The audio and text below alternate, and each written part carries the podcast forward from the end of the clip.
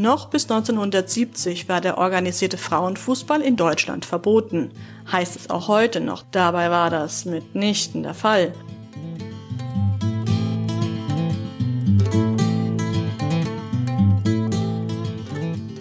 They should look into female. They should try and, you know, concentrate more on female.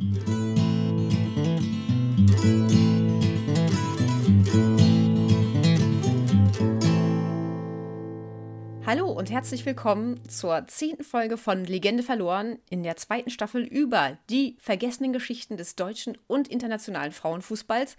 Heute am Mikrofon mit mir Helga und bei mir zu Gast sind heute. Hallo, hier ist die Franzi. Hallo, hier ist Sascha. Unser Thema heute sind euer Nebenprojekt, was ihr einfach mal so neben Legende verloren gemacht habt, nämlich die Forgotten Heroines und ähm, mit einem besonderen Fokus auf den Frauenfußball in Jamaika, wozu schon ein Artikel auf eurer Webseite erschienen ist. Und vielleicht fangen wir einfach doch direkt an. Was ist eigentlich dieses ominöse Schwesterprojekt Forgotten He Heroines? Hm, Sascha. Ja, Forgotten Heroines ist ein bisschen der Versuch, die Geschichte jedes Landes oder die Frauenfußballgeschichte jedes Landes ähm, einmal ausführlich zu erzählen, weil das bisher nicht passiert ist. In nahezu keinem Land der Welt äh, finden wir irgendwie einen vernünftigen Aufschrieb der Frauenfußballgeschichte und das wollen wir so ein bisschen nachholen an einem zentralen Ort, wo man das für jedes Land findet und einigermaßen zusammengefasst ähm, eben die komplette Geschichte einmal erzählt. Das klingt nach einem sehr großen Projekt, das für jedes Land zu machen. Ein paar habt ihr aber schon. Wie seid ihr überhaupt aber auf die Idee gekommen, das zu machen? Ja, wir sind auf die Idee gekommen, weil wir tatsächlich für diesen Podcast, für Legende verloren, ähm, mit einem nigerianischen Wissenschaftler gesprochen haben, der mehrere Publikationen über Frauenfußballgeschichte in Nigeria gemacht hat und viel darüber geschrieben hat, dass die Geschichte bisher immer erst so ab den 90ern erzählt wurde, aber eigentlich schon seit den 30er, 40er Jahren regelmäßig Frauen in Nigeria Fußball spielen. Ähm, und es dann später in der Kolonialzeit lange verboten war, aber es eben diese Geschichte davor schon mal gab. Ähm, und der, äh, den haben wir interviewt, der hat viel mit uns gesprochen, der, von dem ist auch der erste Beitrag auf unserem Blog auf Forgotten Heroes. Und der hat damals so ein bisschen bemängelt, dass er leider kaum andere kennt, die sich so in der Tiefe mit der Geschichte ihres Landes auseinandersetzen und eigentlich gerne sowas wie ja ein Sammelband rausbringen würde, wo die Frauenfußballgeschichte verschiedener afrikanischer Länder erzählt wird. Und mit dem gemeinsam haben wir das dann quasi erweitert, äh, erweitert auf weltweit und versuchen so die Geschichte ja von jedem Land zu erzählen irgendwann. Du sagst schon ähm, eben, dass es um afrikanische Länder geht und das Ganze ist auf Englisch geschrieben, also nicht auf Deutsch. Und ihr macht es inzwischen auch mit einem ziemlich großen Team. Wer ist denn da alles so dabei bisher? Genau, bisher ist alles auf Englisch. Es wird auch weiterhin alles auf Englisch sein. Das Ziel ist schon langfristig, dass die Artikel zweisprachig sind, also auch in der Landessprache, wenn das nicht Englisch ist.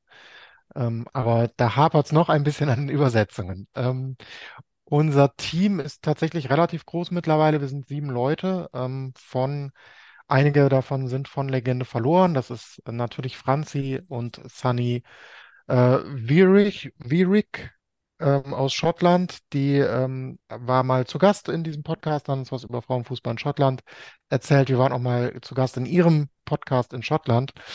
Ähm, und daraufhin ist die Zusammenarbeit zusammengewachsen. Dann Helge Faller, das ist vor allen Dingen ein äh, ja, Frauenfußball-Historiker, der sich vor allen Dingen mit dem Fußball in der Zeit zwischen den beiden Weltkriegen beschäftigt oder mit Frauenfußball in dieser Zeit und einige Bücher dazu geschrieben hat. Der ist dabei. Ähm, dann der Kollege aus Nigeria, Chuka äh, Onwumechili. Das ist derjenige, der die Artikel über Nigeria geschrieben hat und mittlerweile auch viele andere afrikanische Artikel von anderen afrikanischen Autoren ähm, ja, akquiriert hat für den Blog. Äh, dann Paul Watson aus England, der war früher mal Nationaltrainer in Mikronesien und hat einen äh, Fußballverein in der Mongolei gecoacht und ist jetzt ein Repräsentant von einem Fußballverein in Bhutan, ist also international sehr gut vernetzt und daher sehr hilfreich, gerade was so kleinere Nationen angeht. Und last but not least, ähm, Adam, der unter anderem die Fußball, Frauenfußballgeschichte von Island für uns aufgeschrieben hat und wirklich monatelang recherchiert hat, ähm, auch aus England, ist äh, ein großer Fan von Fußballgeschichte und ist so zu uns gestoßen. Das ist schon mal ein riesiges Team. Helge Faller war übrigens auch bei uns schon im Podcast und hat schon mit Franzi und mir über seine Arbeit gesprochen. Die Folge verlinken wir einfach in den Show Notes, glaube ich, auch nochmal. Wie läuft denn das eigentlich ab? Denn über die ganze Geschichte von einem Land zu schreiben, ist ja schon so eine Herausforderung. Wie kriegt man da alle Infos eigentlich zusammen? Wo, wo findet ihr die? Das ist äh, bei Land zu Land unterschiedlich. Also wir versuchen meistens Autoren zu finden, die sich schon mal damit auseinandergesetzt haben, wenn es das gibt. Ähm, so haben wir äh, zum Beispiel in Afrika eben Wissenschaftler gefunden aus Kenia, aus Ghana ähm, und natürlich aus Nigeria selbst, die sich damit wissenschaftlich auseinandergesetzt haben, alte Zeitungsarchive zu durchforsten und, und so eben festzustellen, wann ja die Fußballgeschichte ihres Landes angefangen hat und damit auch die Frauenfußballgeschichte. Ähm, und die Autoren ja hatten Interesse daran, sich damit nochmal intensiver auseinanderzusetzen, sind dann nochmal in die Zeitungsarchive hinabgestiegen und haben da noch ein bisschen mehr zu ähm, gesucht. Und in anderen Ländern machen wir, schreiben wir die Artikel ähm, selber aufgrund der Quellen, die irgendwie verfügbar sind. Das ist äh, bei Island passiert, da hat Adam das gemacht, ähm, oder eben bei äh, Irland und Schottland hat Sunny das gemacht aus Schottland und bei Jamaika habe ich das gemacht, weil ich ähm, Zugang zu einem Zeitungsarchiv in Jamaika gefunden habe, wo es hunderte Zeitungsartikel zu Frauenfußball ja eigentlich ab Beginn des 20. Jahrhunderts gab. Das ist immer wieder erstaunlich. Helge Faller macht es ja auch, wie viel früher dann schon in der Zeitung stand. Und dann wundert man sich manchmal ja, wie ein bisschen heute die mediale Berichterstattung irgendwie kläglich dazu aussieht. Aber äh, das ist ein anderes Thema. Wobei die Berichterstattung oder wo was wie steht, da, Franzi, glaube ich, habt ihr ja noch einen kleinen, ein, ein, ein Nebenprojekt des Nebenprojekts auch nochmal gestartet. Ich kann nie genug Projekte haben. ähm, also genau, wir haben angefangen, hat die Idee so ein bisschen mit dem ersten äh, Artikel von Nigeria, weil Chuka ja explizit auch die Geschichtsschreibung des nigerianischen Frauenfußballs korrigiert hat und gesagt hat, halt, der hat viel früher angefangen. Und ähm, aber ehrlicherweise ist es bei uns ja nicht anders. Das erste, was man so macht, wenn man das mal eingibt, man stolpert halt über Wikipedia. Das heißt, Wikipedia ist am Ende das, wo viele so ihre Einstiegsrecherche mit starten. Und ähm, das ganze Projekt ist ja unter anderem entstanden wegen eines Wikipedia-Fehlers. Deswegen ist uns Wikipedia natürlich extrem wichtig. Und ähm, wir haben uns dann während der EM dieses Jahr in England überlegt, naja, dann versuchen wir doch jetzt mal die Wikipedia-Artikel anzupassen. Und zwar dahingehend, dass Wikipedia nicht immer Football in auf Englisch, also es gibt dieses Football in Nigeria, Football in Ireland oder so. Und dann ähm, wird normalerweise die Geschichte der Männer erzählt und dann ganz oft einfach auf die Frauen verlinkt. Gibt Ausnahmen und Artikel, wo das nicht so ist, aber die meisten sind schon von der Struktur her so. Und unser Ansatz war zu sagen, wenn etwas allgemein über Fußball redet, muss es über Frauen- und Männerfußball reden und darf den Frauenfußball nicht als Sidekick oder als Extraartikel haben. Und dann haben wir versucht zu sagen, okay, wie können wir das aufbauen? Und sei es auch, wenn es zum Beispiel wir keine Ahnung haben, ob es da Frauenfußball gibt, wir keine Quellen dazu finden, sagen wir halt zumindest, ähm, ja, Frauenfußball nicht da oder nicht vorhanden. Also dass aber zum Beispiel einfach gesagt wird, hier, hallo, es gibt übrigens auch Frauen und das haben wir dann angefangen über ähm, eine Kampagnenseite in Wikipedia. Da sind wir ein Team von vier Personen. Das ist eine Person korrigiert und supportet vor allen Dingen. Und Adam, der auch im Forgotten Heroines Team ist, der ist so die Hauptfigur, die am meisten, Hauptperson, die am meisten ähm, editiert, ehrlicherweise. Und dann haben wir das während der EM gemacht und hatten uns das Ziel gesetzt, wir machen alle Artikel während der EM. Das hat natürlich nicht funktioniert, aber man muss ja ambitioniert bleiben. Ähm, und wenn man sich jetzt so unsere äh, Statistiken anschaut, wir haben insgesamt Stand heute 48 Artikel überarbeitet, einen sogar erstellt, weil der vorher gar nicht existiert hat. Ähm, Referenzen hinzugefügt 91, hinzugefügte Wörter 20.000. Und es wird ja ab der Änderung des Artikels von so einer Kampagnenseite auch geschaut, wie viele Leute gucken da rein und Artikel, die wir geändert haben, sind seitdem 153.000 Mal aufgerufen worden. Das heißt, das hat schon eine große Auswirkung, wenn man sowas verändert. Und ähm, wenn da Leute Bock drauf haben, uns zu supporten, immer gerne herzlich willkommen. Man muss auch gar, eine, gar nicht unbedingt eine Expertin sein. Oft gibt's ja die Frauenfußball-In-Artikel, also Women's Football in, for example, Angola. Und dann kann man gucken, wie sind, ist die Quellenlage, wie ist die Referenzlage, kann die Infos in den Hauptartikel teilweise mit übergehen und kann dann sagen, okay, man kann extra auf Männer oder extra auf Frauenfußball verlinken. Wir haben auch Beispielartikel dafür erstellt. Da wird Sascha auch nachher drauf eingehen, weil wir haben ja diesen Artikel über Jamaika und Sascha hat quasi, damit wir einen Referenzartikel haben, auch den Jamaika-Artikel so einmal als Referenzartikel gemacht, um sich da so lang zu hangeln. Und das ist eine absolute Sisyphus-Arbeit. Aber ich glaube, wenn man sich so die Zugriffszahlen anschaut und anschaut, wie relevant Wikipedia ist und auch gerade Sichtbarkeit, wenn es um Frauenfußball geht, der halt ganz, ganz viel unsichtbar ist, dass das total wichtig ist. Und wir haben es halt auf Englisch jetzt gemacht, aber auf Deutsch könnte man das Gleiche eigentlich auch machen. Also da großer Aufruf an alle, wenn ihr Bock habt, wenn ihr da mitmachen wollt oder wenn ihr eigene Ideen habt, meldet euch auch gerne bei uns. Ja, immer gerne melden und mitmachen. Natürlich auch äh, für das andere Projekt Forgotten Hero Heroines, da kommen wir gleich auch noch mal drauf. Und eine Frage aber noch zur Wikipedia. Hast, hast du noch anderes Feedback bekommen schon oder ist es einfach nur jetzt die, die Aufrufe, die Zahlen, die ihr im Moment sehen könnt? Naja, also Sascha hat ein Interview gegeben in der Zeitung tatsächlich. Da kann er ja gerade gerne gleich noch was dazu sagen, weil es schon so ein bisschen Aufmerksamkeit für das Projekt gab. Und äh, wir hatten die ein oder anderen kleineren Edit Wars. Das heißt, äh, wo es dann hieß, hier, das geht aber so nicht. Ähm, aber ansonsten, wenn ich darüber rede, kriege ich halt persönlich Feedback von Leuten, die halt sagen, dass es gut ist, dass die Sicherheit, äh, dass die Sichtbarkeit erhöht wird. Aber ansonsten, ja, war es das eigentlich an Feedback.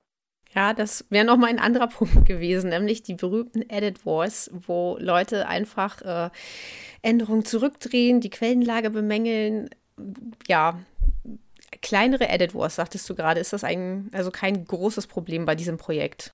Na, das muss Sascha sagen. Der hatte die an der Hacke. Okay. Ähm, also ich habe, weiß gar nicht, wie viele Artikel ich verändert habe, das müsste ich jetzt nachschauen. Ähm, aber bei den Artikeln, wo ich das gemacht habe, war das kein Thema. Also ich würde sagen, dafür, dass wir 48 Artikel bearbeitet haben, war die Quote wahrscheinlich relativ gering. Okay, Sascha, dann erzähl doch nochmal von dem Edit War. Ja, es gab einen kleinen Edit War äh, zum Artikel Football in Afghanistan. Ähm, den habe ich quasi so angepasst, wie jetzt unsere, unsere neue Vorlage ist, dass es eben ja beide Geschlechter gleichwertig abbildet einfach und die Fußballgeschichte beider Geschlechter irgendwie abbildet. Ähm, das stieß irgendwie auf wenig Gegenliebe und wurde dann zurückgeändert äh, zwischenzeitlich und auch argumentiert, dass Frauenfußball gar keine Rolle in Afghanistan spielt und wir das deswegen irgendwie da rauslöschen sollten und lieber uns nur auf Männerfußball fokussieren sollten. Ähm, das hat sich aber dann auch relativ schnell wieder geklärt. Also es wurde dann auch wieder ähm, geändert. Also ich habe dann ein paar mehr Quellen eingefügt und dann war das, war das am Ende auch vorbei. Also haben wir den Edit War gewonnen. Juhu, auch mal gute Nachrichten in dieser Hinsicht. Eben, Franzi sagte es schon, du hast ein Interview geführt. Äh, erzähl doch nochmal, wer, wer interessiert sich jetzt für eure Arbeit? Ja, das war interessanterweise ein Interview mit der Göteborgs-Posten, glaube ich, heißen die, also einer Zeitung in, in Schweden. Äh, die ist auf das Projekt aufmerksam geworden während der Frauenfußball-WM und äh, fand das ganz spannend, auch weil sie, glaube ich, selber Wikipedia-Editoren waren ähm, und haben deswegen darüber berichtet und haben dazu aufgerufen, uns zu helfen. Ähm, und ich weiß nicht, also es ist natürlich wenig transparent sichtbar, wie viele Leute da jetzt tatsächlich irgendwie äh, Artikel editieren, aber ich habe schon das Gefühl, dass einige Artikel sich auch geändert haben, ohne dass wir das jetzt waren. Ähm, und die Hoffnung ist natürlich auch, dass das nach und nach sich irgendwann durchsetzt. Das wäre auf jeden Fall ein gutes Zeichen. Ich meine, dass Fußball immer mit Männerfußball gleichgesetzt wird, um genau das zu ändern. Dafür haben wir auch diesen Podcast hier, wo wir extra über die Geschichte des Frauenfußballs reden und wie sie manchmal vergessen oder eben aus der Geschichte geschrieben wurde. Äh, Entschuldigung, das muss ich, glaube ich, rausstreichen. Äh, so. Dann kommen wir doch mal auf den Artikel, den wir eben schon erwähnt haben, der quasi beides verbindet, die Wikipedia und Forgotten Heroines, und zwar Jamaika. Das war der allererste Artikel, der Anfang des Jahres auf der Webseite erschienen ist. Und Sascha, erzähl doch mal, was ist oder was müssen wir wissen über die Geschichte von dem Frauenfußball in Jamaika? Ja, ich glaube, das Wichtigste, was man zur Frauenfußballgeschichte in Jamaika wissen muss, ist, dass es quasi dieselbe ist wie die Männerfußballgeschichte. Es gibt genauso lange Frauenfußball wie Männerfußball.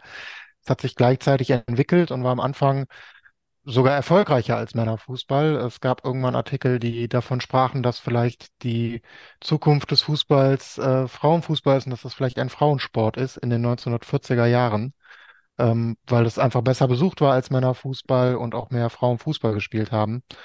Ähm, und dann kamen eben Verbote und das, was überall auf der Welt kam, dass Frauen plötzlich nicht mehr Fußball spielen sollten, ähm, aus irgendwelchen politischen Gründen. Und dann wird 50 Jahre später plötzlich berichtet, dass jetzt Frauen erstmals Fußball spielen, was einfach nicht stimmt. Äh, und das sieht man eben jetzt auch ganz schön, glaube ich, an dem Wikipedia-Artikel, also um diese Verbindung auch noch einmal klar zu machen. Ähm, wenn man sich jetzt den Wikipedia-Artikel anguckt, dann gibt es da irgendwie ein, ein Teil, der Early History heißt, wo es darum geht, wie der Sport überhaupt auf die Insel kam ähm, und wie der Sport begann, äh, sowohl für Männer als auch für Frauen. Ähm, dann wer, wer den Fußball auf der Insel leitet, also der Fußballverband über das Ligasystem, über das Pokalsystem, aber eben jeweils für Frauen und für Männer und dann über beide Nationalmannschaften. Während vorher der Artikel eben nur über die Männerfußballgeschichte war und es dann einen Satz gab, Frauen spielen übrigens auch Fußball, hier der Link. Ähm, das ist quasi die, die Form äh, der Editierung, die wir da machen. Und uns war da immer wichtig, dass wir irgendwie nichts löschen, ähm, dass keine Informationen verloren gehen, sondern quasi nur, ja, das Ganze wieder dazu vervollständigen, was eigentlich die Geschichte ist, nämlich die von mehr als nur Männern, die Fußball spielen ein hehres Ziel, dass wir uns immer alle daran erinnern. Äh, zu Jamaika, du sagtest vorhin, du warst schon, hast Zeitungsarchive gefunden. Äh, was, was steht da drin eigentlich in so einem Zeitungsarchiv? Wie muss ich mir das vorstellen? Ja, das ist das Zeitungsarchiv des Jamaika Gleaner. Da kann man, glaube ich, für 10 Dollar im Monat oder so sich einen Zugriff äh, zu erkaufen und dann kann man alle Zeitungen, die jemals erschienen sind, als PDF runterladen. Und man kann sie auch mit einer Volltextsuche durchsuchen, was sehr komfortabel ist, sodass man wirklich nach Women's Football, Ladies Football, Women's Soccer und so weiter nach den, den üblichen ähm, Begriffen irgendwie suchen kann und dann wirklich die kompletten Texte ab 1800 irgendwas durchsuchen kann. Es ist die älteste Zeitung in der Karibik, ähm, von daher ist das relativ viel, was man in dieser Tageszeitung findet.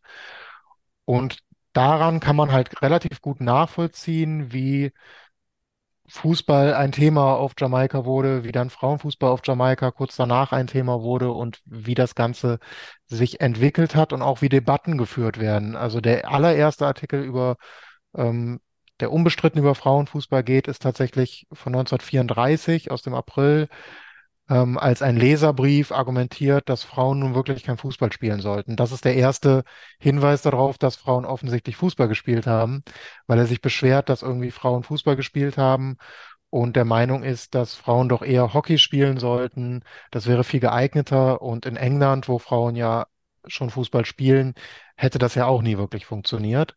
Das ist der erste Beitrag zu Frauenfußball. Und ein Jahr später kommen dann die Berichte über die ersten wirklich organisierten Spiele mit ausverkauften Stadien, also wo das dann sehr erfolgreich wird, Frauenfußball. Also ähm, das zeigt ganz schön, wie es am Anfang schon auch diese Ablehnung gab, ähm, das aber dann sehr, sehr schnell auch gar kein Thema mehr war. Also man findet dann auch teilweise äh, Meinungsartikel von demselben Journalisten irgendwie drei Jahre später, der dann äh, schreibt, ja, Frauenfußball war ja immer schon besser als Männerfußball. Ähm, keine Ahnung, warum ich damals irgendwie Bedenken hatte, aber das scheint die Leute viel mehr zu begeistern. Ich muss ein bisschen lachen, dass er immerhin eingesehen hat, dass es äh, ein spannender äh, Sport ist. In anderen Ländern gab es dann Verbotsbestrebungen und teilweise ist auch der Fußball ja so von den von alleine irgendwie, weil man immer wieder Nachwuchs brauchte. Die älteren Spielerinnen haben aufgehört, so ein bisschen eingeschlafen. Wie war die Entwicklung da in Jamaika? Das ist schwer zu sagen. Also in den, in den 30er Jahren, wie gesagt, 35 äh, hat es gestartet, dann ging es sehr, sehr schnell. Ähm, ursprünglich waren das immer Charity-Spiele, die Gelder für den Krieg ähm, sammeln sollten, auch sehr erfolgreich das getan haben. Also da wurden auch regelmäßig, ja, das, was heute so ungefähr 2000 äh, bis 3000 Euro sind, gesammelt an einem, mit einem Spiel, also durchaus sehr erfolgreich. Und das entwickelte sich dann irgendwie langsam zu ähm, mehr als Charity. Dann wurde es wirklich irgendwie zu einer Liga. Ähm, die Spiele fanden dann irgendwann in der ganzen, auf der ganzen Insel statt, in allen größeren Städten. Es gab Spiele zwischen den Mannschaften der verschiedenen Städte. Ähm, und bis Ende der 40er gab es dann tatsächlich sowas wie eine Liga, was es für Männerfußball noch nicht gab zu der Zeit. Also da war der Frauenfußball dem, dem Männerfußball deutlich voraus. Und dann quasi über Nacht ist das Thema komplett weg. Es gibt keinen Artikel mehr über Frauenfußball. Der letzte Artikel ist ähm, von 1940, vom 3. April und danach wird überhaupt über Frauenfußball erst wieder 20 Jahre später berichtet. Ähm, 1960, als eine Mannschaft aus England und eine Mannschaft aus Schottland, die Corinthians und die Nomads, die sind damals um die Welt ähm, gereist, um Frauenfußball zu promoten.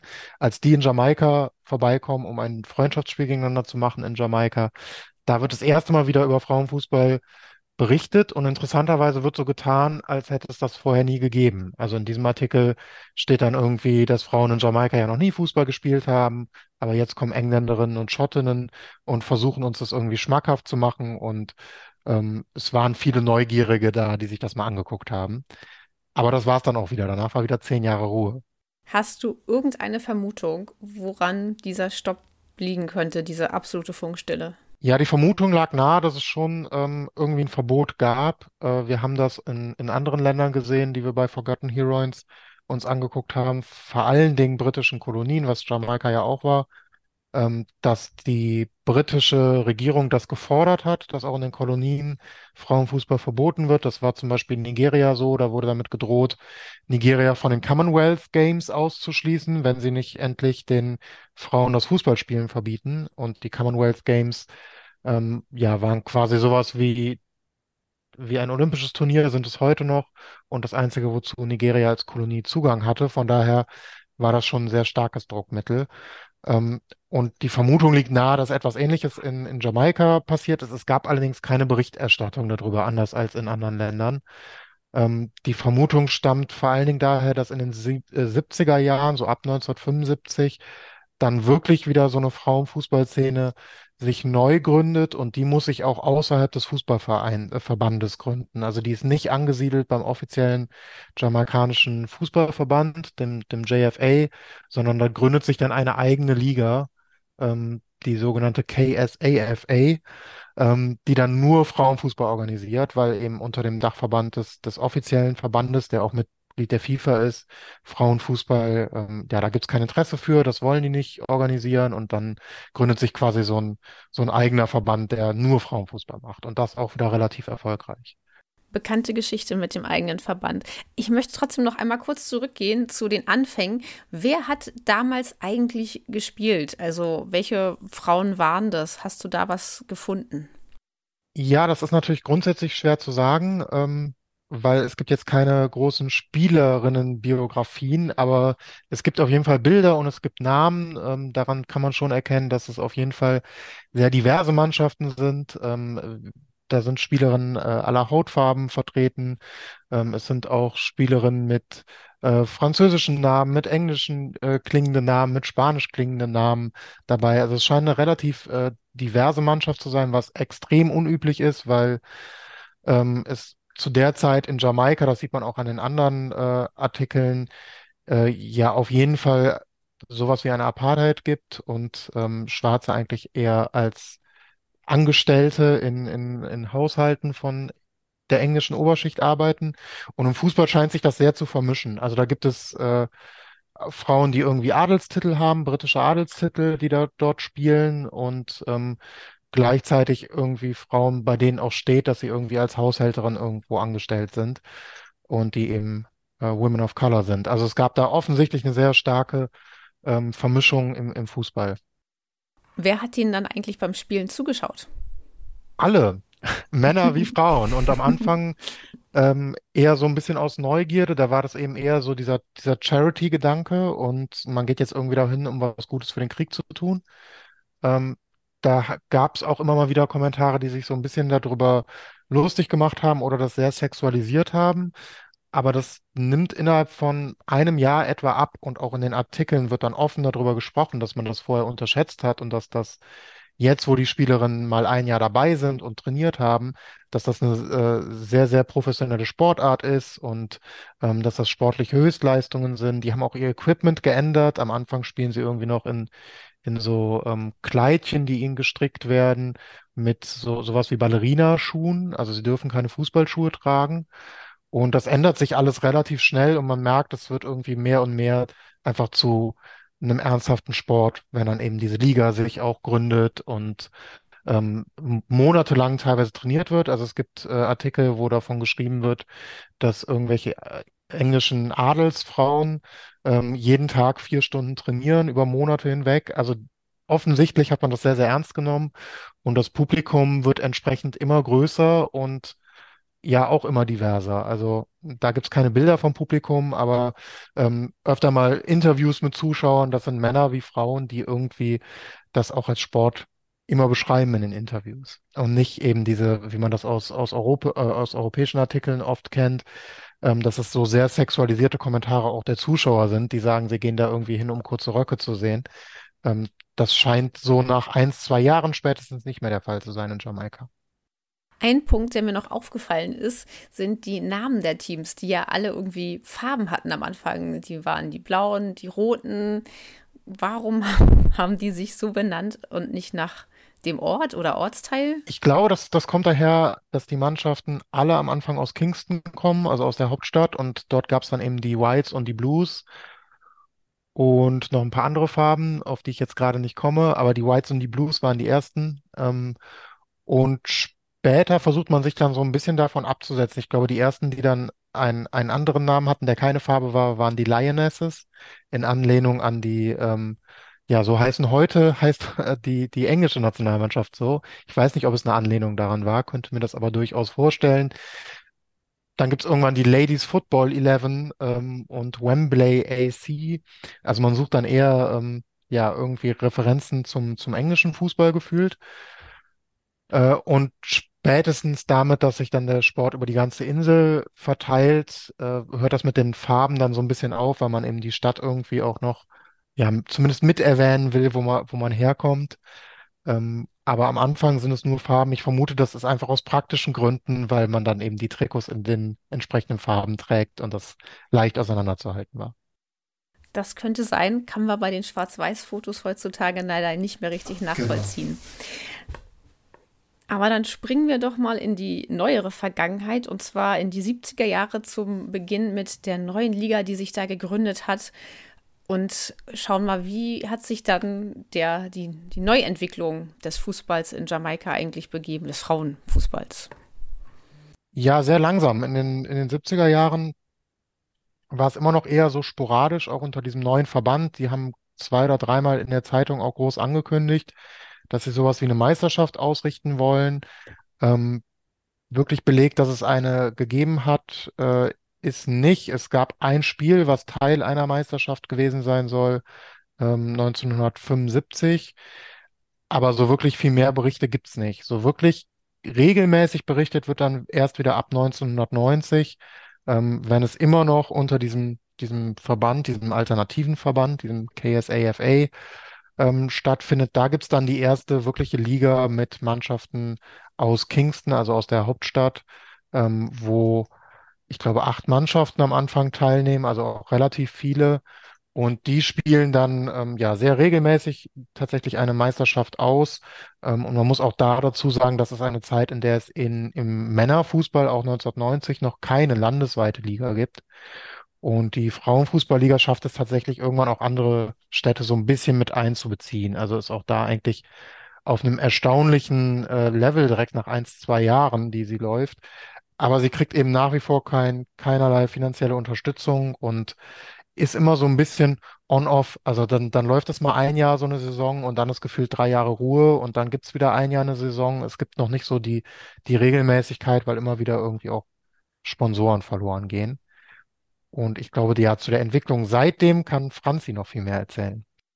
Dann erzähl doch einfach mal, Franzi. Wobei eine Frage hatte ich zwischendurch noch, ich weiß nicht, wer die beantworten kann. Wann gab es denn eigentlich die ersten internationalen Spiele von dem, von einem jamaikanischen Team? Magst du, Franzi, oder soll ich? Ja, das ist ja dein Part noch mit Cadella. Ja, die ähm, ersten internationalen Spiele von Jamaika, die waren ganz am Anfang ähm, 1990. Da hat man versucht, sich für die erste WM zu qualifizieren. Ähm, 1991 in China war die erste FIFA-Weltmeisterschaft. Und da hat der Verband tatsächlich, ähm, also der richtige Verband, der, der JFA, nicht mehr die, der Frauenfußballverband, ähm, hatte das Ziel, sich für diese WM zu qualifizieren und hat relativ schnell eine Frauenfußballmannschaft ähm, auf die Beine gestellt und auch eine Liga 1990 dann mal kurzzeitig unterstützt, um ja irgendwie diesen Sport zu fördern. Äh, man war auch tatsächlich relativ erfolgreich und ist dann am Ende ja zu sowas wie einem Finale zu der Qualifikation gekommen, hat da aber dann sehr, sehr deutlich ähm, gegen die USA verloren und sich so nicht qualifiziert. Ähm, und in den folgenden Jahren hat man es dann immer wieder nicht geschafft, war auch relativ weit davon en entfernt. Man war in der Karibik immer sehr stark. Ähm, da auch immer die beste Mannschaft mit Trinidad und Tobago ähm, hat man eigentlich da sich immer abgewechselt konnte auch in, in Zentralamerika mithalten. Also es gab auch immer mal wieder Siege oder zumindest nur knappe Niederlagen gegen Costa Rica oder Mexiko, ähm, die eigentlich deutlich größere Fußballnationen sind. Aber der Abstand zu den ganz Großen in Nordamerika, nämlich Kanada und USA, war riesig. Also da hat man regelmäßig 9 oder 10-0 verloren oder auch noch höher. Und so hat der jamaikanische Fußballverband dann irgendwann einfach die Förderung für Frauenfußball wieder komplett eingestellt, weil man eben zu der ähm, zu der Erkenntnis gekommen ist, dass man mit Frauenfußball nichts gewinnen kann. Und wir reden hier nicht über antike Geschichte, sondern das war zuletzt 2006. Ähm, da hat man sich für die Karibikmeisterschaft qualifiziert, ähm, hat dann aber am Ende nicht teilgenommen, weil man gesagt hat, man hat eh keine Chance auf Erfolg und ähm, das macht keinen Sinn.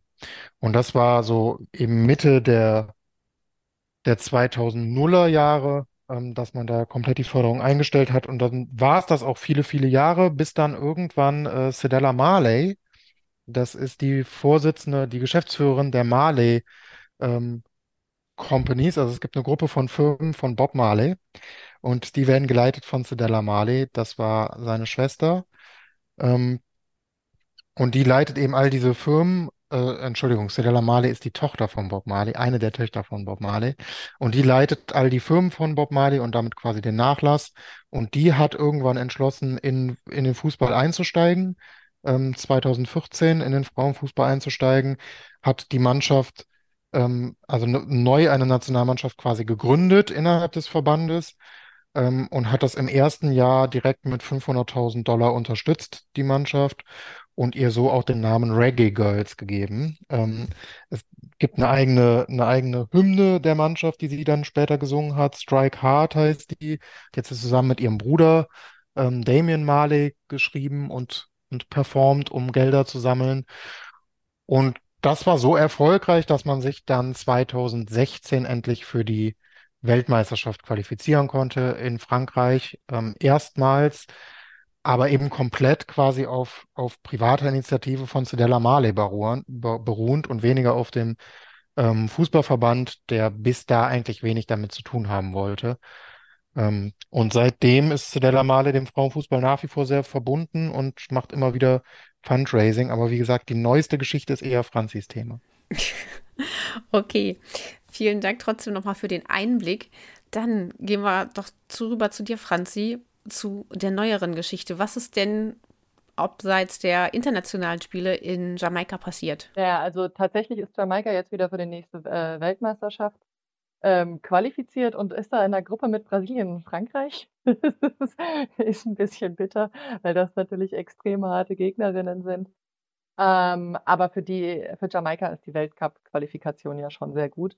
Und ähm, zu, ergänzend zur Story mit ähm, ich sage den Namen jetzt nicht, ich sage ihn nämlich garantiert falsch. mit der Tochter von Bob Marley, ähm, ist, dass äh, Sascha sie natürlich auch angeschrieben hat, aber wir haben keine Antworten bekommen, leider. Aber wir haben es versucht. Und ähm, genau, bei den jamaikanischen Spielerinnen muss man dazu sagen, die meisten spielen international. Also ich weiß gar nicht, ob im Nationalteam aktuell eine spielt, die überhaupt in Jamaika spielt. Das heißt, wenn dann spielen die in anderen Ländern, aber da gibt es schon ein, zwei berühmtere. Also das ist zum Beispiel Alison Swarby oder Bunny Shaw. Also Bunny Shaw spielt bei Manchester. Jetzt darf ich den falschen Verein nicht sagen.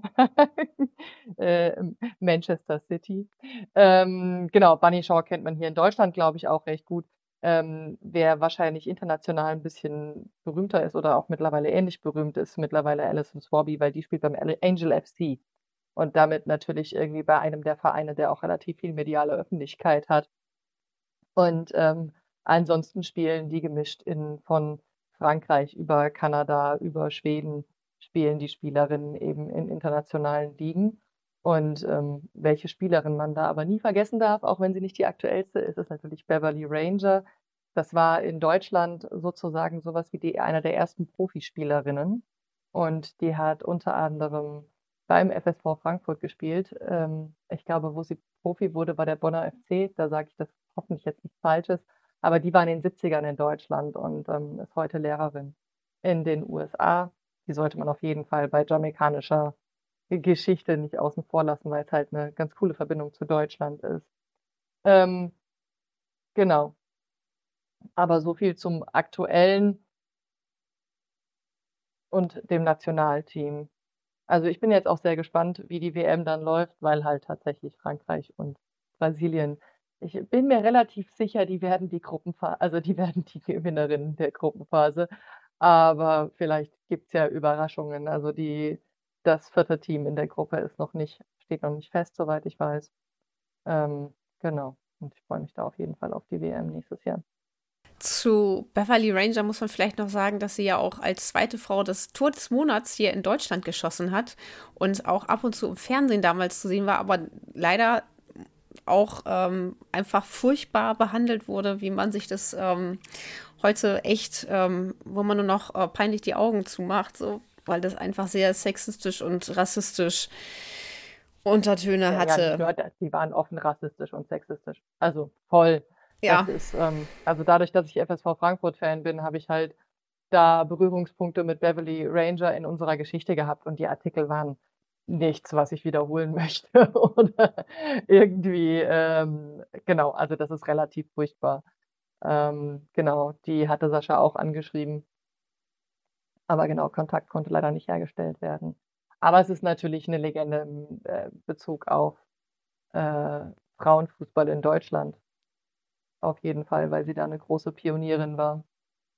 Mit all den Hürden, die sie um sich rum hatte und dem Scheiß, den sie erleben musste. Und leider heutzutage auch irgendwie häufig vergessen und übersehen. Ja. Jein. Ähm, Jein. Jein. Wenn ich darf, würde ich noch einmal dazwischen grätschen Klar. Zu, zu Beverly Ranger. Ähm, also was ganz spannend ist, ist, dass Beverly Ranger nie in der Zeitung in Jamaika auftaucht, bis heute nicht. Ich ähm, weiß nicht, ob sie in Jamaika in irgendeiner Form bekannt ist, aber es scheint mir nicht so. Ähm, und Beverly Ranger ist ähm, ja neben all dem, was sie irgendwie im Fußball geleistet hat, äh, auch ein, ein sehr ja, mahnendes Beispiel, ähm, wie schlimm äh, Rassismus ja Menschen ähm, verfolgen kann. Also sie ist irgendwie dann in die USA quasi wieder abgehauen aus Deutschland, wollte nie wieder was mit Fußball zu tun haben und ist jetzt Lehrerin und sagt irgendwie seit 20 Jahren fast alle Interviews ab. Ähm, es gibt eine sehr, sehr gute Doku, ich glaube vom ARD, die heißt Die Schwarzen Adler. Über den Titel kann man streiten, aber die Doku ist eigentlich sehr, sehr gut und die haben unter anderem mit Beverly Ranger ähm, gesprochen und wirklich sehr, sehr erschreckende Interviews mit ihr geführt, wo sie eben darüber redet, dass sie ähm, ja offen in Primetime-Sendungen im deutschen Fernsehen ständig rassistisch beleidigt wurde, ähm, aufs Übelste, mit irgendwelchen rassistischen Schlager-Songs äh, äh, einlaufen musste in, in Fernsehsendungen und dann irgendwie als Begrüßungssatz erstmal äh, rassistische Vorurteile zu hören bekommen hat. Ähm, und dass sie das quasi so traumatisiert hat, dass sie weder in Deutschland noch leben konnte, noch dass sie was mit Fußball zu tun haben wollte. Ähm, und dass sie deswegen auch nie mit der Presse redet. Ich vermute, deswegen hat sie auf meine Anfrage nicht reagiert und das verstehe ich natürlich auch. Ähm, aber ich kann wirklich nur empfehlen, sich diese Doku mal anzugucken, weil es wirklich ein sehr extremes Beispiel von Rassismus ist im Fußball. Die werden wir sicherlich, falls sie noch in der Mediathek zu finden ist oder sonst Infos dazu, in die Shownotes packen. Dann schauen wir doch mal, wie sieht es eigentlich aus? Wie geht es weiter mit eurem Projekt äh, Forgotten Hero Heroines? Das mit der internationalen Arbeit ist manchmal sehr, sehr langwierig. Also auch da wieder der Aufruf, wir freuen uns über jede Hilfe. Ähm, auch wenn ihr selbst nicht schreiben oder recherchieren wollt, redaktionelle Arbeit ist eine ganze Menge. Also zum Beispiel haben wir Kontakt nach Georgien bekommen, telefoniert, geschrieben. Jetzt kriegen wir keine Antworten mehr. Dann hatten wir Kontakt nach Ungarn. Der ist auch wieder abgebrochen. Ähm, wir haben jetzt hoffentlich im nächsten Jahr einen Artikel über Finnland und äh, ich versuche gerade Kontakt zu israelischen Expertinnen zum Thema Frauenfußball zu bekommen. Und so ist bei uns äh, jede, jeder im Team versucht irgendwie Kontakte zu knüpfen, Artikel zu akquirieren. Also das ist eine sehr, sehr langwierige Arbeit. Und wenn dann aber am Ende ein Artikel steht, macht das schon sehr glücklich und es lohnt sich halt auch einfach. Ähm, und hoffentlich kommen wir da einen Schritt vorwärts, aber manchmal ist es halt schon frustrierend, wenn man jetzt irgendwie seit ein, zwei Monaten wieder nichts veröffentlicht hat. Aber ähm, genau, wir arbeiten dran und es wird auf jeden Fall weitergehen, auf Wikipedia wie auch bei Forgotten Heroines selbst. Und auch wenn zum Beispiel Personen jetzt gerade zuhören, die besondere Sprachen können, außer Englisch und Deutsch, wir haben jetzt hoffentlich jemanden, der uns ein bisschen beim Spanischen supportet. Aber ähm, genau, die Sprachwürde ist doch immer noch mal ein Thema auch gerade weil Kommunikation auf unterschiedlichen Sprachen ja auch manchmal eine Herausforderung ist. Das heißt, ich gehe davon aus, dass wir das ein oder andere Mal vielleicht auch einfach unhöflich waren oder scheiße in der Kommunikation. Das ist ja auch so ein Lernprozess. Ich hoffe, da werden wir besser. Also, keine Ahnung, vielleicht habe ich ja die Kollegen in Georgien beleidigt, ich weiß es nicht. Ähm, Genau, das ist manchmal eine sehr große Herausforderung, aber eine, die sich, glaube ich, lohnt und die Sinn ergibt. Und ansonsten, wie gesagt, Wikipedia-Artikel immer korrigieren, erweitern. Ähm, da es genug zu tun. Und ähm, genau, so wird es damit auf jeden Fall weitergehen. Ich hoffe, wir kriegen jetzt Ende des Jahres oder im Januar nochmal ein Team-Meeting hin. Also wir versuchen uns ab und zu mal in Webkonferenzen zusammenzuschalten. Das ist nicht immer ganz so einfach. Wir haben unterschiedliche Zeitzonen, aber es gehört zu einem internationalen Projekt dazu. Und ist ja auch irgendwie cool. Also ich glaube, ich habe noch nie in so einem internationalen Zusammenhang gearbeitet, der irgendwie von USA bis Deutschland geht und England. Und ähm, das ist eigentlich das Schöne dran. Genau, ihr sagtet das vorhin, ihr wollt eigentlich auch gerne noch äh, Artikel dazu übersetzen, aber wie wir gerade gehört haben, wird es wahrscheinlich auch, ist schon das Englische eine Herausforderung. Habt ihr sonst schon eine ähm, Übersetzung äh, geplant oder ist die schon im Machen, Entstehen? Aktuell nicht, leider nicht. Also Ziel wäre auf jeden Fall, dass gerade die Artikel, wenn wir dann Spanische haben, die auch auf Spanisch erscheinen. Ähm, und dann schauen wir mal, wie das zum Beispiel mit Finnisch läuft. Oder also ich fände es auch cool, wenn wir Israel äh, auf Hebräisch hinkriegen würden oder so. Kommt ja auch immer darauf an, auf welcher Sprache die Autorinnen und Autoren die Texte einliefern. Ähm, genau, aber das wäre schon so ein bisschen das Ziel und ich würde sehr gerne auch, beziehungsweise wir haben so ein, zwei Personen, die gerne mit an Deutschland schreiben würden. Und da ist natürlich dann, das kriegen wir auf jeden Fall hin, das auf Deutsch und Englisch zu veröffentlichen. Das sollten wir hinkriegen. Aber genau, das ist noch eine ganze Menge Arbeit, die da vor uns liegt. Das klingt nach sehr viel Arbeit. Wolltest du noch ja, was ich sagen, kann Sascha? hinzufügen, dass wir noch mit Fridays for Future Nigeria seit einigen Monaten jetzt in Kontakt sind, ähm, die den Nigeria-Artikel in Igbo und Hausa übersetzen wollen. Die zwei größten Sprachen in Nigeria neben Englisch. Ähm, aber das ist eben auch relativ viel verlangt. Also es sind halt schon Longreads, die, ähm, glaube ich, auch sprachlich anspruchsvoll sind. Das dauert dann auch einfach ein bisschen, bis sowas übersetzt ist. Vor allen Dingen, wenn es eben keine Agentur oder so ist. Ähm, aber wenn da irgendjemand eine Sprache spricht, immer her damit. Es können auch Minderheitensprachen sein. Alles ist äh, willkommen. Wir bieten das gerne mehrsprachig an. Ähm, es ist aber, glaube ich, jetzt auch nicht bei allen Ländern super wichtig. Also in Island zum Beispiel sprechen, glaube ich, 95 Prozent der Menschen ähm, ausreichend Englisch, um diesen Artikel zu lesen, ähm, dann passt das natürlich. Bei Deutschland zum Beispiel bräuchten wir es, glaube ich, schon auf Deutsch. Wäre für einige, gerade ältere MitbürgerInnen sicherlich hilfreich, das auch auf Deutsch lesen zu können. Das stimmt. Haben wir noch irgendwas vergessen über euer Projekt oder über den Frauenfußball in Jamaika? Dann wäre jetzt die letzte Chance, das nochmal zu erwähnen.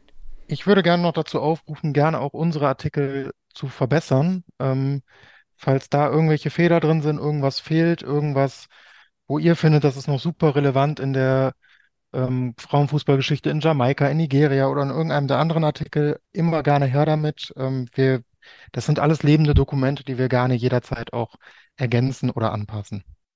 Ja, vielleicht so ein bisschen, um das in den Kontext zu setzen, weil aktuell ja so ein bisschen über Frauenfußball halb geredet wird und gesagt wird, oh ja, Frauen so berühmt und erfolgreich und keine Ahnung was, das wird alles gut. Ähm, und wenn, wenn man sich die Geschichte anschaut, gab es ja in einigen Ländern schon einige Frauenfußball-Hypes und Wellen und dass Frauenfußball auch zwischendrin immer größer geworden ist. Und ich glaube, gerade so eine Arbeit wie Forgotten Heroines oder eben Wikipedia-Artikel anpassen und so, ich glaube, sowas ist halt mega wichtig, damit all das nicht vergessen wird. Weil wenn man sich anschaut, wie wenig oft Fußballerinnen dann wissen, dass es früher eben schon Fußball gab, wie in Jamaika, ähm, damit wird halt ganz viel Geschichte auch unsichtbar gemacht und das ist, sorgt so ein bisschen dafür, dass man sich halt immer wieder alles neu erkämpfen muss. Aber wenn man irgendwie nachhaltig historisch darstellen kann, so halt, das ist nichts Neues, das ist halt bekannt, das hat einen Kontext, ähm, die Kämpfe wurden schon geführt, dann ist das ja auch eine Bestärkung für die Personen, die da in dem Bereich aktiv sind. Und ich glaube, das ist ein ganz wichtiger Punkt. Also wenn nochmal jemand Überzeugung braucht, um äh, sich da zu engagieren, ich glaube, das ist was sehr Wichtiges, damit es auch eine nachhaltige Bewegung ist und ähm, wir vielleicht in 20, 30 Jahren nicht mehr darüber reden müssen, dass äh, irgendwie Frauen scheiße behandelt werden im Fußball oder irgendwie keine Ahnung von Geschichte hat oder falsche historische Fakten verbreitet werden. Oder, oder, oder, oder so, ne? Ähm, genau, das, äh, das vielleicht so als Motivation, ähm, um sich zu engagieren. Und dass es auf jeden Fall sehr cool ist und wichtig. Das ist auf jeden Fall ein Ziel, was ich sehr unterstützen kann. Mich frustriert es auch immer wieder, um was zu finden, zu denken, oh, hier äh, muss ich mal mehr recherchieren und am Ende festzustellen, ich bin eigentlich die Dritte, weil vor 20 Jahren hat das schon mal jemand gemacht und vor 60 Jahren auch so ungefähr.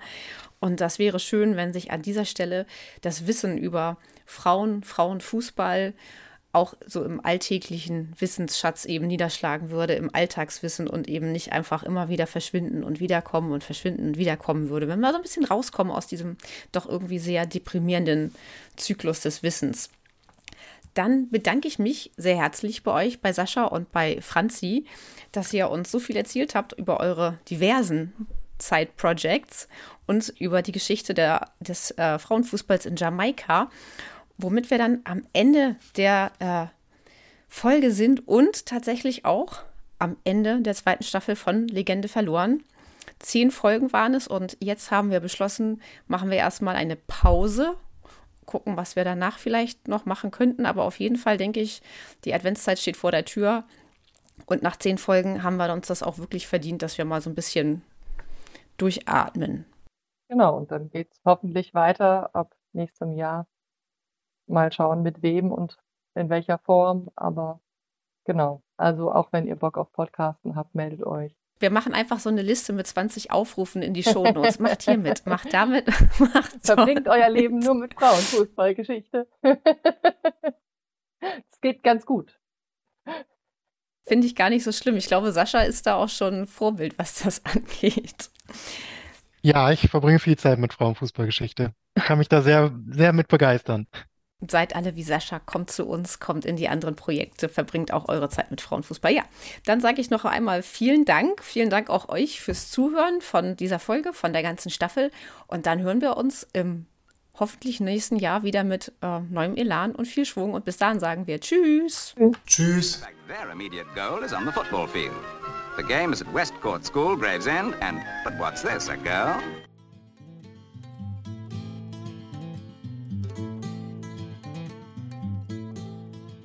They should look into female. They should try and, you know, concentrate more on female and leave the boys. The boys are any more than the girls. Despite the ban, women continue to fight to play the game they loved and break down barriers.